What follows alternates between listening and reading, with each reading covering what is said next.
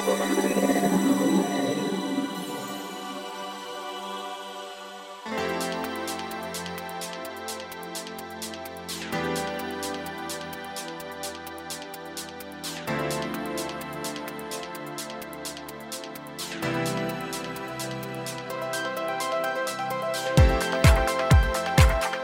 んにちはゆきです。菊間が第403回の時間がやってまいりました。早川さん今週もよろしくお願いしますよろしくお願いします。さあ今回オープニングなんですけども、はいその場で決めますとメモにあってですね、えー決めてないんですけど、ふと思ったんですけど、ゆきさんしっかり寝れる人ですか？はあ基本的には基本的には。じゃあ基本的じゃない時がたまにあると。そうその理由は自分で分かってるんですか？あのすごく体が例えば何か肩こりだったりそういう時って実はちゃんと熟睡できてないってことに気づいたんで。自律神経が。なるほどなるほど。うん。気づいたっていうのは何自分で夜中凝ってるからなんだろうなんかなんか誰か指摘来たのかどっかいやいややっぱりなんか体が重いなとか肩痛いな背中痛いなって思ってる時ってあの寝不足になってますよっていうことはうん。言われました。普段はこううつ伏せ派ですか？仰向け。正しく仰向けで寝れる多分まあ横になってまあゴロゴロはしてると思うんですけど、うつ伏せで寝るのは絶対にないですね。僕はねかつてうつ伏せでしか寝れなかったえー、ようやく今ほら息できるんです？うん。まあ分かんないね寝てるから。うつ伏せで寝るってすごいある意味特技ですよ。まあでもそれは改善されたんですけどただこうそうは言っても寝れない時ってあるでしょたまに。ない。それは何？肉体的なってこう神いやいや。経が高ぶっていやとかよくわかんないんだけどなんかなんか人生相談みたいだけど俺たまにいや前そうそうそのやっぱり肩がどうこうとか、うん。今それと関係なくてもなぜか3時ぐらいに目が覚めてそこからもう寝れないことがたまにでも個人的には別に心身ともに好調なんだけどただなんかほらよよくそれだったらそこから起きてなんか好きなことしなさいって人もいるけどさなんかそれもみたいな感じで。なんかこう考え事とかをすごく寝る間際までしてたらあそれあるかもな。でその3時から頭が冴えちゃう。3時から夜7時ぐらいあの朝7時ぐらいまであまたアイデア練り始めることは。ある、うん。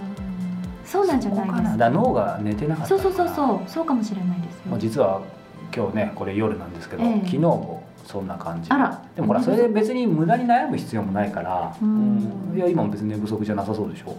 そうなので、うんまあ、そんなことが最近あってこれは何なのかなと。ただまあアイデアが湧いてきてでもよ夜中のさちょっと抽象的で皆さんに伝わるかわかんないけどなんか時間の流れって独特じゃない？うん。いやだから3時から例えば7時ぐらいまで寝れない時って、まあ、たまにあるんだけどさ、はい。うん。な結構すぐ過ぎるんだよね。だから考え事してるからかもしれないけど特にしてなくても。あれあと一瞬寝てるとかっていう時もあるよね。寝てないようでそうですね、うん。半分現実半分夢の中みたいなありますね。なのでまあそんなことがありつつですけどどうやらゆきさんはまだお若いようでそんな感じはなさそうです、それか何も考えてないのかどっちかかもしれない。まあ、そんな感じで今日ちょっと睡眠について少し雑談をしてみました。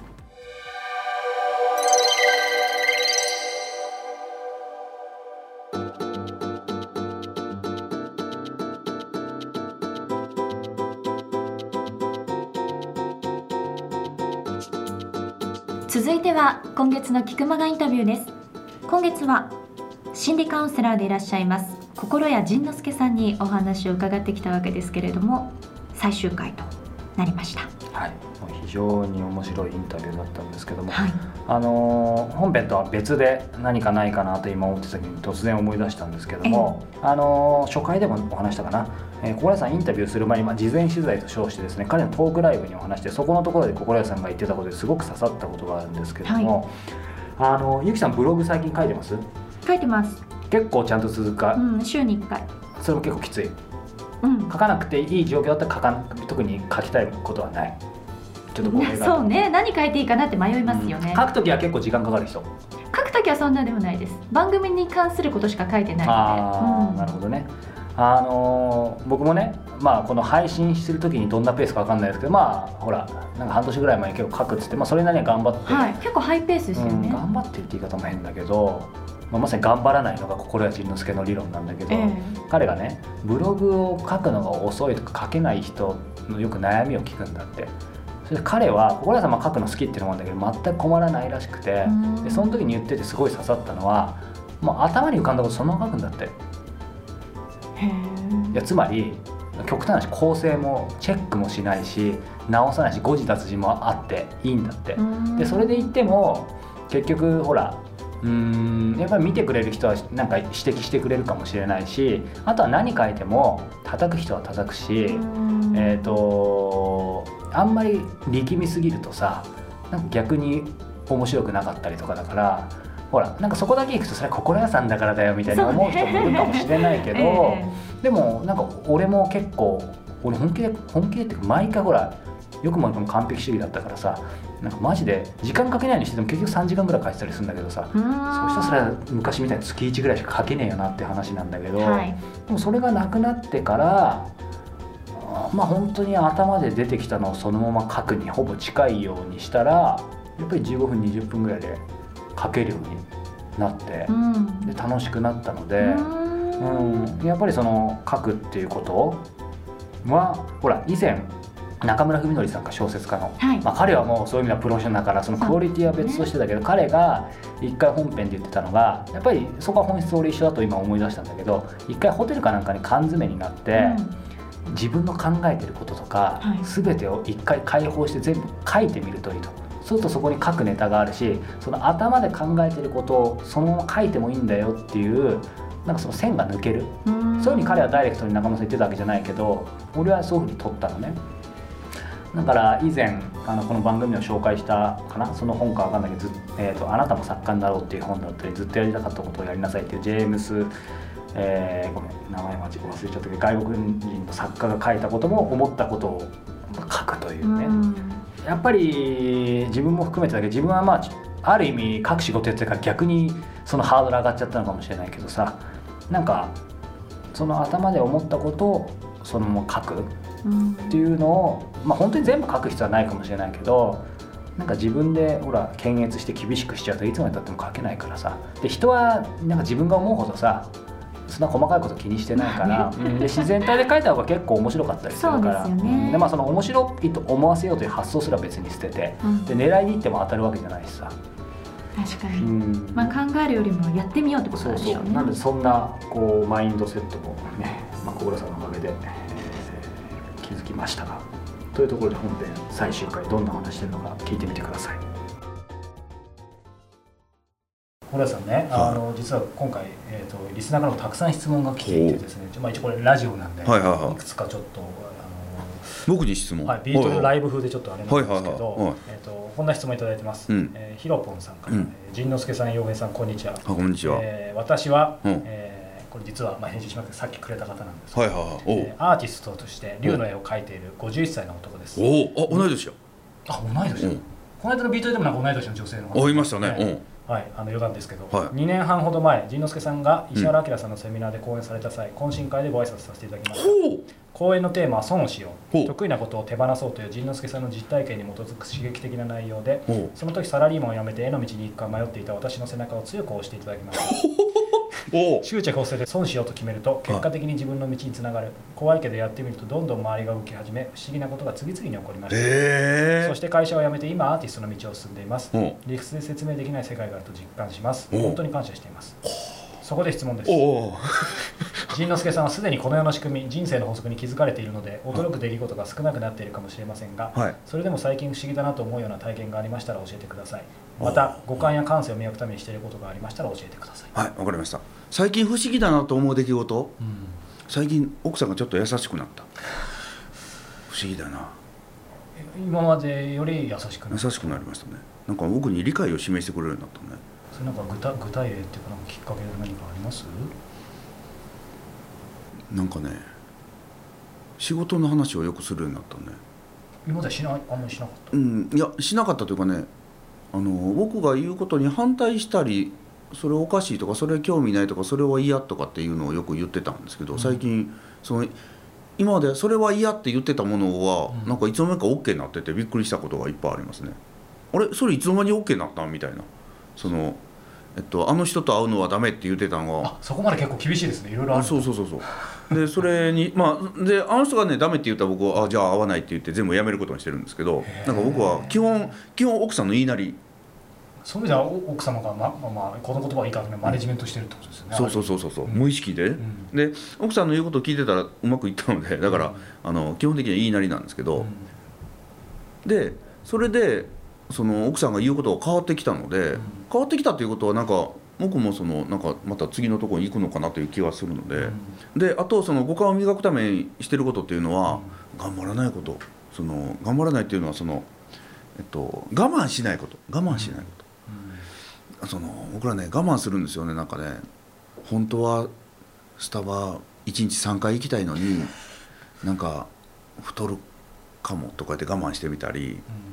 だから本当はここ行きたくないのにでもなんか我慢して行ってみたり本当はやりたいのにああでもなー言ってもなあかんよなーってこう諦めてみたりなんかねそういう薄い我慢をいっぱい僕らはする。今でもあるんですか？今でも僕ありますあります。あのねやっぱり心広い人に見られたいじゃないですか。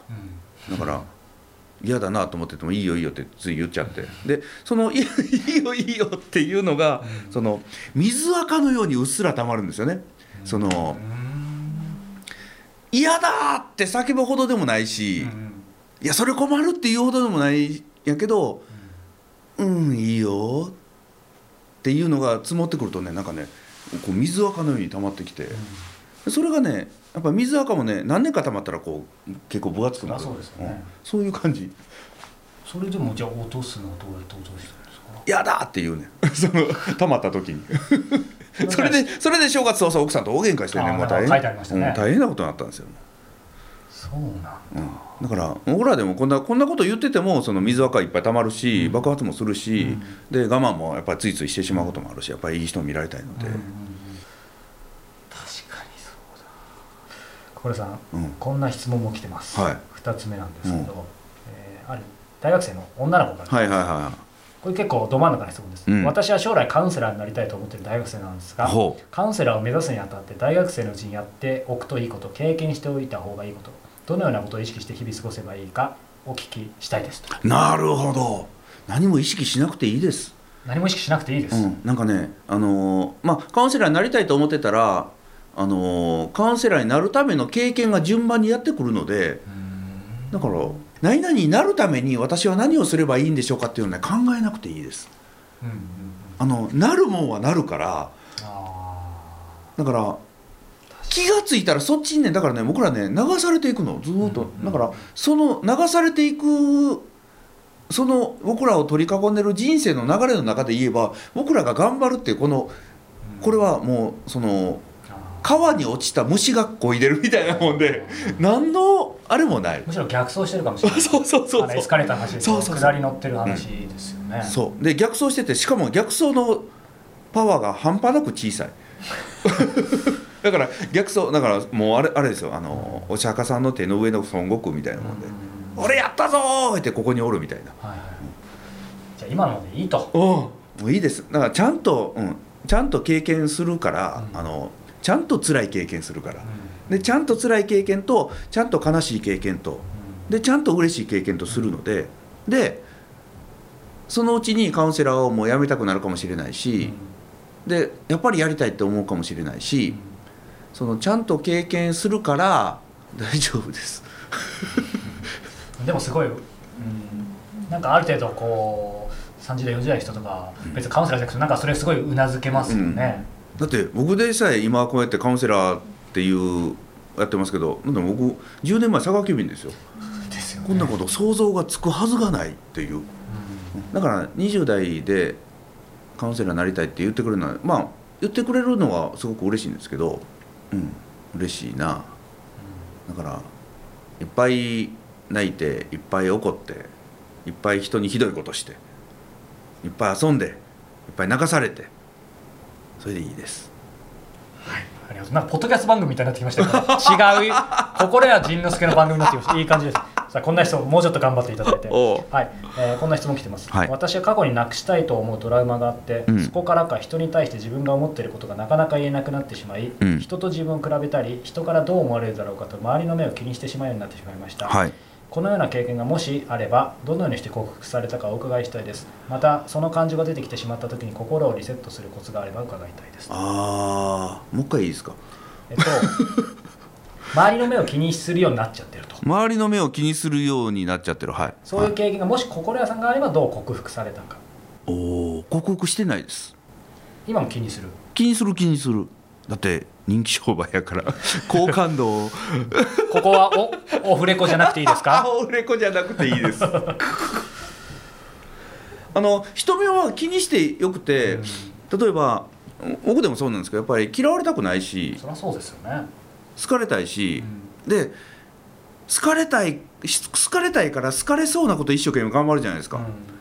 でも嫌われるよねで嫌われたくないから嫌われないために一生懸命頑張るじゃないですか、うでも嫌われるもんね。うんわかります。ね、で仕事成果上げたいから一生懸命頑張るけど上がれへん時は上がれへんもんね。で仕事成果上げようと思わなくてヘラヘラヘラっと遊んでても上がる時は上がるもんね。だから何もせんでいいです。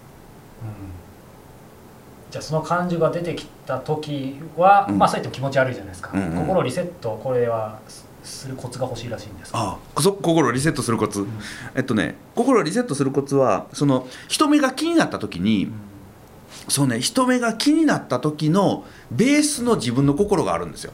うん。でそのベースの心っていうのはきっとあの人私のことまるだと思ってるんだわ。うんうん例えばきっとあの人私のことを頼りない人って思ってるんだわとかきっとあの人私のことを魅力魅力がないって思ってるんだわっていうきっと私のことまるだからどうせ私のことまるって思ってるんでしょ。これは自分しか思ってない。きっとあの人私のことデブだと思ってるんだわ。デブだと思ってるのは世界でたった一人自分なんですよ。だからあの人も私が自分のことデブだと思ってるんだからあの人も私のことデブだと思ってるはずなのよ。そうなのよ。きっとそうなのよ。そんなこと思ってないわよって言われてもいや絶対それ嘘言ってるのよ。みたいな。そういう。確かに。思い当たるシーンいっぱいありますね、だから僕は昔自信なかった頃はぜきっとみんな僕のことを大したことないって思ってるんだ。で褒められても「いやほほ今褒めてくれたけど本当は大したことないって思ってるでしょ」みたいなそのこのねじ曲がった心を持ってたんですよね。って言った人に失礼ですよね。今考えるとそうそう。そうそう受け取ってないわけですよね。そうそうそうそう。だから美人がいて美人に可愛いですねって褒めて「いやそんなことないですよ」とか言われたらカチンとくるじゃないですかそうですね。君が美人じゃなかったら他のなんだと？タヌキか？みたいなね。だから そう。ここピーみたいな。ね そうそうそう。そういうあの、うん、自分以外はそんなこと思ってない。うん。でじゃあ自分が例えば大したことないって思ってるとしたらいつからそんなこと思ってるんだろうということですよね。僕はいだ例えばじゃあ僕の場合だったらいつから自分のこと大したことないって思ってるんだろう？っていうのはやっぱりね小学校ぐらいから思っててもうね大したことないって思ったのはね一番思ったのは学級委員長を決める時。僕ね3学期の学級委員長なんですよ。1学期でもなく2学期でもなく3学期。だから3学期って1学期って人気者がなるじゃないですか。まあすぐ決まりますよね。すぐ決まりますよね。2学期も時点ぐらい決まるじゃないですか。で3学期そこそこの人がなるんです。あそんな感ーそういう感じじだ。から学級委員長にはなれるけれどうん。3学期なんだみたいな。うん。そんな。なるほどね。あ最後にまあ一つか二つ僕からうん心さん、あの聞きたいんですけど、はい。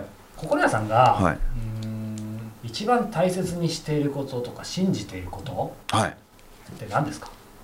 一番大切にしてることはえっと仕事よりも奥さんを取るその心は。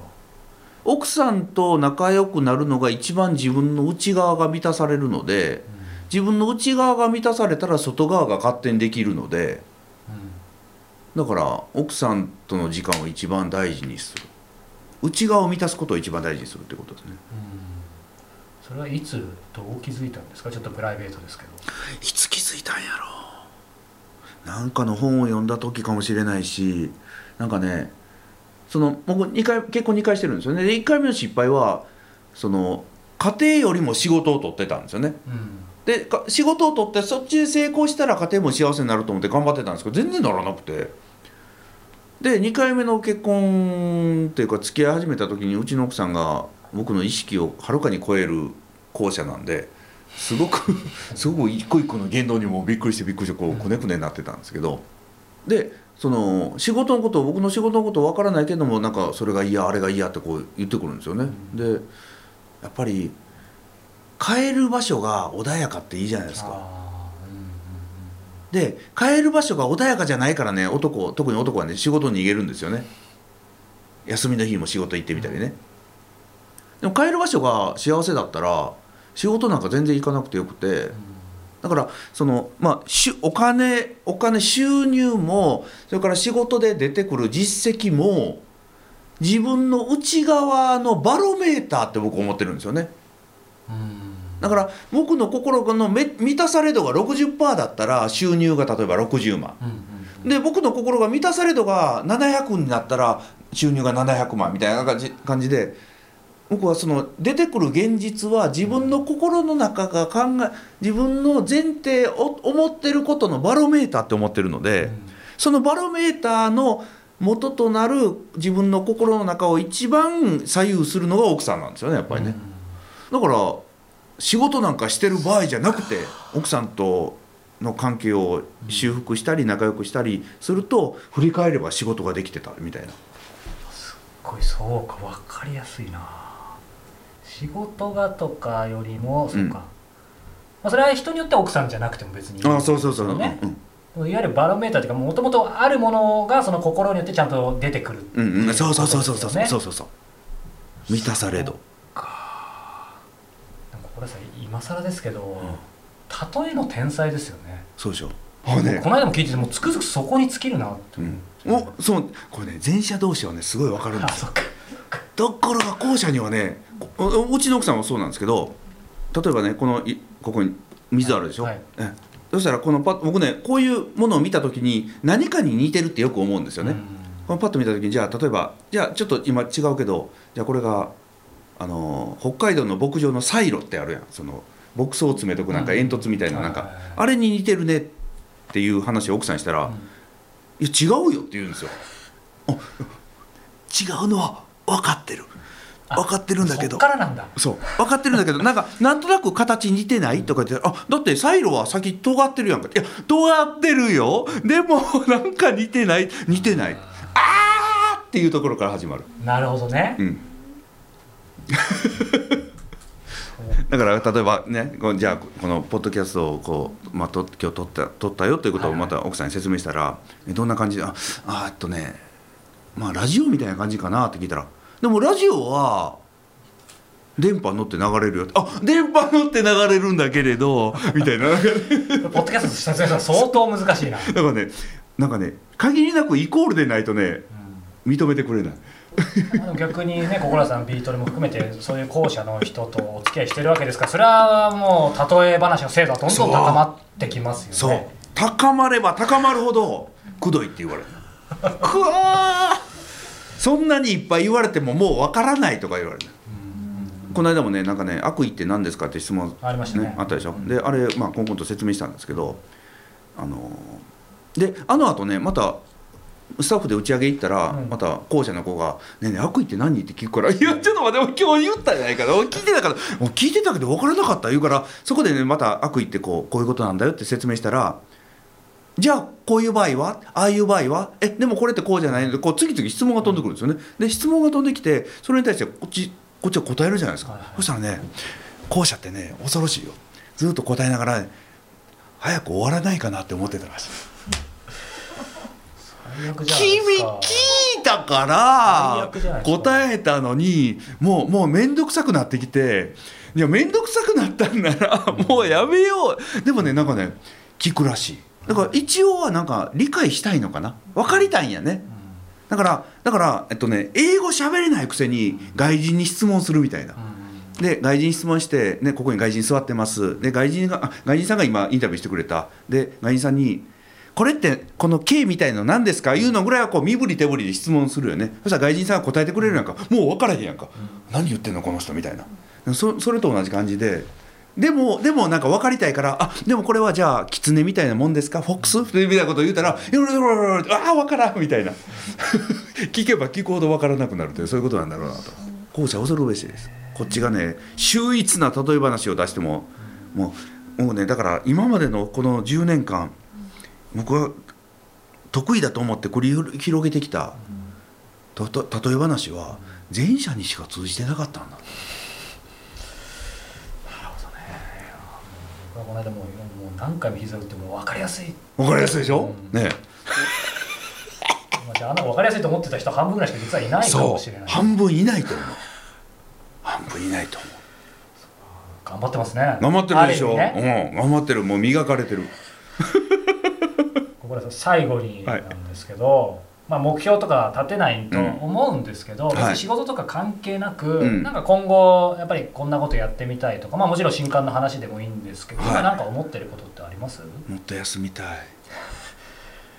やっぱりそこですか？やっぱりそこですね。なんかね休みたいっていうのは手帳からいうスケジュールを早く消したい。なんか朝起きてだからね僕の一番有名なセリフが「今日何しよう」っていうのが有名なセリフですやっぱすでもでもやっぱり仕事とか好きなのあああそうそうそう。だからこういう喋ってたらテンション上がってくるから別にねそれはそれでいいんですけどそういう意味で言ったら僕ね超わがままで、僕がしたい時に その、うん。僕が駅に行った時に電車来てほしい的ななんかなんかそういう僕が遅刻した時はみんな回してほしいとかね僕が早く行った時はみんな来ててほしいとかねそのカチカチ決まってると結構きついですよ、ね、そうそうそう。でそのまあまあ C で言えばでもね音楽をもうちょっとやっていきたいなっていうのはそれこそライブね、はいはい。やっていきたいなというのはありますね。今もうね結構入ってますよね予うん定、うん、今入ってるすごいあのあれ楽しい。そうか。楽しみですね。なんかこう全然僕の物差しで見ちゃいけないんですけど、うん。それこそこんまりさんじゃないけど、うん。本も翻訳とか今さどんどんされてるんですか？翻訳はしてないですけど。何ですか？いっぱい話ありそうだけどえっとまあ各ぼ僕は売れる著者なので、うん。その僕で本を出すと一応ね出版社は必ず黒字が取れるらしくてうん、だからね次々話言ってくるんですよ。でそれをこう「いや、ま、待ってくれ待ってくれ待ってくれ」ってこう抑えてる状況なんですよね。でその中でもなんか面白い話があったら「それ乗る!」ってやるってピッとこう乗っかって。漫画の話とか乗る。あ写真集乗るみたいななんかそういう。出るってねそうそうそう、ねうんそういう感じですよ。だからだからやっぱりあくまでもその興味うんうん。優先最優先、うん。その儲かる最優先より興味最優先ですよね、うんで興味最優先だから手間がかからない最優先。まあ大事ですよね。うん。そんな感じですよね。うんということでまだまだ質問つきませんがまあ今日はこの辺にあのしておかないと心さん倒れそうなので、はい、こんなんでよかったですか？あのめちゃめちゃ面白かったんですけど。あということで今回第156人目の。ー156ってすごいね。通算だともう500回ぐらい行ってると思うさすが前者。はい。ぜひきっちりやってますよ。これしかも1回余談ですけど不定期に変えたんです。もう縛られないやつだから後者に憧れるじゃないですか。で実はこの数ヶ月前に、えー、とさようならってしたんですけどあのどんどんペース上がってきて今毎月なんですよ。はい、そう校舎に憧れる。もうバカだね僕らねね、所詮変われない、えー前者の、えー早川洋平とそして今日はゲスト心理カウンセラーやはり前者の心谷仁之助さんでした。心谷さんありがとうございまありしたがとうございました。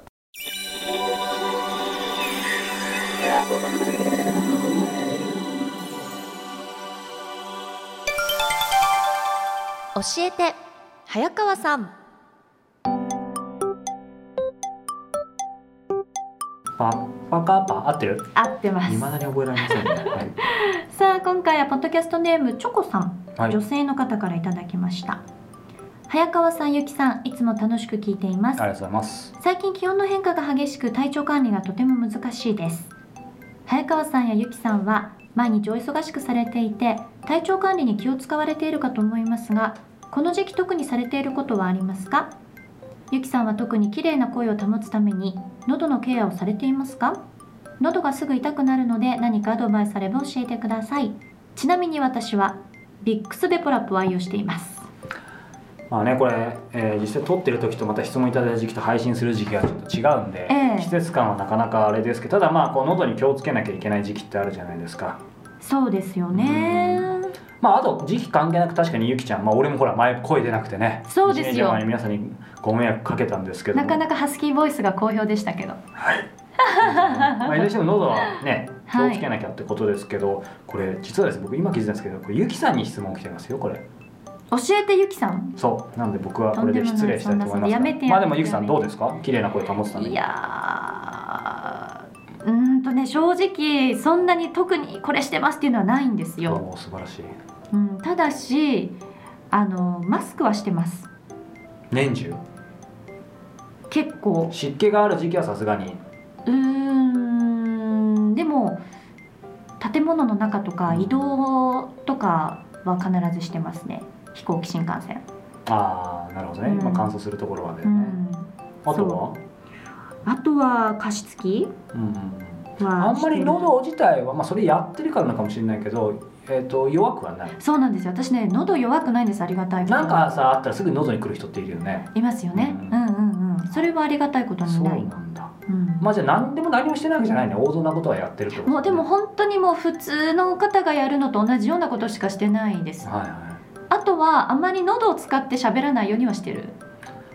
そこをみんな聞きたいんじゃない？でもね腹？腹から？よくなんかそうじゃん。なんかうん。腹式呼吸とか、お腹から声を出すようにってうん。私実は省エネ派だからうん。喉使ってるんですけどあとね多分うまく言えないんですけど喉を使って話すんじゃなくてはい。喉で抜いてるっていうのかな。なるほど。ちょっとうまく言えないんですけど。専門的ですね。うん。だからこの声なんです。でも羨ましいですよ。皆さんね聞いててすぐ分かると思うけど僕のこのぼーっとした声とねゆきさんのこうスーッと抜けるこれをたまに聞くと愕然とする時があるんですけども。いえいえいえそうなんだ。うん。なんか特別なほらそういうボイトレとかさなんか発声のとかなんか,、なんか受けたことは？ないですね。本そうですね。あまりそういうようなことはしてないです。でもプロっぽいよね。プロだけど。プロっぽい。ありがと本当にないの？うないですね。本当あるただほら私の場合今日はなんかちょっといっぱい喋らさせていただいてるんですけどうん、基本喋る人じゃないので。聞く人。聞く人なので、圧倒的にお相手の方の方がたくさん喋るじゃないですか、はでそれがもちろん当然そうであるべきなのでなので正直そんなに喉使わないかもしれそない。もそもね。そうそうそうそうですそうです。実は今日僕の場合別件でですねもう朝の10時から話しっぱなしなのですでにちょっと喉があれなんですけどね、まあ、今回ゆきさんのアドバイスが聞けてとても嬉しかえった、ー逆に早川さんは？僕ですか？ええ。僕はですねご存知のように喉弱いんです。何かあったらすぐ喉にきます。うーんよくこれでこういうのね仕事やってるなっていうかこういうの仕事やってること気づかなかったっていうのプロフェッショナルにあるまじき声なんですけどあのこれはちょうどいいですね、はい、えー一番大きいのはようやく使えるようになったということですね、えー前回お話したガムを買ってます。ああそれでかなりこう唾液が出ますので、えーいいですね。でそれまでは、まあ、あとガムがない時は、えーやはりマスクをずっとしてます。あ寝る時も、やはり。うん、寝る時もしてるしもちろん飛行機も、えー、全ての全てのというかほとんどのところで、えーしています。あとはですねちょっとマニアックになっていくんですけどこれ良いこというものでいつかやろうかやるまいか、うん。やるほどではないなと思ってたんですけど、ええ。えー置き針をしてます。ああで前おっしゃってた。そうそう置き針って皆さん、えー、と針のちょっとシールみたいなものをうんうんうん。喉にやったりとか、喉にやるの？はい、あとはですねこれ皆さん、えー縁がある方は、えー僕に直接会った時に聞いてほしいんですけど、えーちょっと言えない裏技を使って何何それがそれ一番聞きたい喉を根本から、えー変えるためにですね、はい。えーちょっと、えーまあ、知る人ぞ知る、えーものを使って、えー喉が悪くなった時は回復させたりとかですね、えー根本の喉を変えようと思ってますのでこれは皆さん、えーちょっと表には出せない。あの別に犯罪とかそういうことじゃないんですけどちょっとですねここでは言えないえーことをしているのでこれぜひ、えー皆さん、まあ、何とかして僕から引き出して個人的に聞いてください。と、うん、まあそれはねすごく聞けますね、へえ、えーまあ、ヒントはですね西洋医学ではありません。がえースピリチュアルなもんでもありません、まあ、何かを使ってるということですねなるほどね、はい。なのでまあそんなことでフルパワーで喉はやってますが、うん。まあそれでもなかなかね。でもゆきさんが言ったようにこううん。なんかその使い方とかも全く俺もやってこなかったから、うん。その辺は少しやってもいいかもな。ただほらゆきさんはあの時経験してると思いますが、まあ、2回は無理だったけどほらその1回声が出ないはずだった時に、その喋ってる時はすごい出した時あるよね。そうなんですよね。その後は出たからあれはやっぱり一応プロフェッショナルなのかなと、うん、やっぱりね気合も結構大事だよね。大事だと思います。なんでまあ最後は気合と根性なんですけども。まあでもどんなお仕事されてても必ずねあの声はそうですね。使うと思いますので、うん。まあね何やったから絶対いいことじゃないのかもしれないけど、うん。でもやっぱりねできることは全部やっていけばねベターにはなるかなとそうですね、うん、なので逆にねこんな方法が喉いいよってことがあればまた皆さんからもぜひぜひ僕らね一番教えてほしい本当に教えてくだおさい、願いします。さあこの番組では今回のチョコさんのように皆様からの質問を募集しております。キクマがトップページ入っていただきましてコンタクトボタンをクリックしてください。そちらから早川洋平への質問そして番組へのご意見ご感想というリンクがございますのでそちらからどしどしお寄せいただければと思いますはいそして今回もですね、えー石平ブックトーク小説家と過ごす日曜日ということでですね、えー僕が今一番こ力を入れてるコンテンツの一つなんですけども、はい。えーこちらの第15号からちょっとご紹介したいんですけども久々にショートショート短編。こはい。れはですねゆきさんに聞いてほしいな。何何？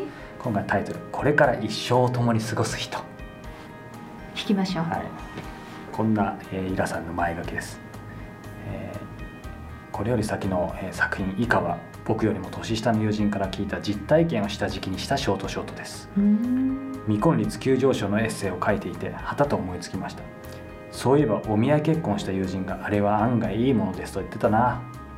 それでこんな形の短編になりました。今更無理だけど僕も一度くらいはお見合いというものを試してみたかった。親戚やおせっかいなおばさんが僕と釣り合うと総合的に判断して選んだ女性がどんな人なのかものすごく興味がありますあなたもそんな相手を一目で見たくあり一目見たくありませんかということで。見たい。これから一生共に過ごす人ってまたそのタイトルがいいよね。シンプルだけどさすがイラさん。ん。あれ？